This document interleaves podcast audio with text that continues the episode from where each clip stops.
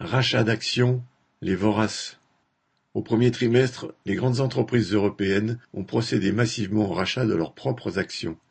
Les actions rachetées sont ensuite détruites, ce qui permet d'augmenter les dividendes versés aux détenteurs des actions encore en circulation. Le montant de ces rachats a triplé en un an, atteignant 70 milliards d'euros. Les entreprises françaises ne sont pas en reste.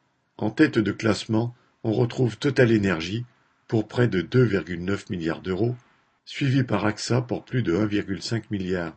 Au total, les 120 plus grosses entreprises françaises ont dépensé 15,1 milliards au premier semestre. À ce rythme, le record de 28,7 milliards de l'an dernier pourrait bien être battu. Ces milliards se trouvent ainsi consommés dans des opérations purement financières, sans aucune retombée utile pour la société, pour le seul profit d'une minorité de richissimes parasites. David Mancas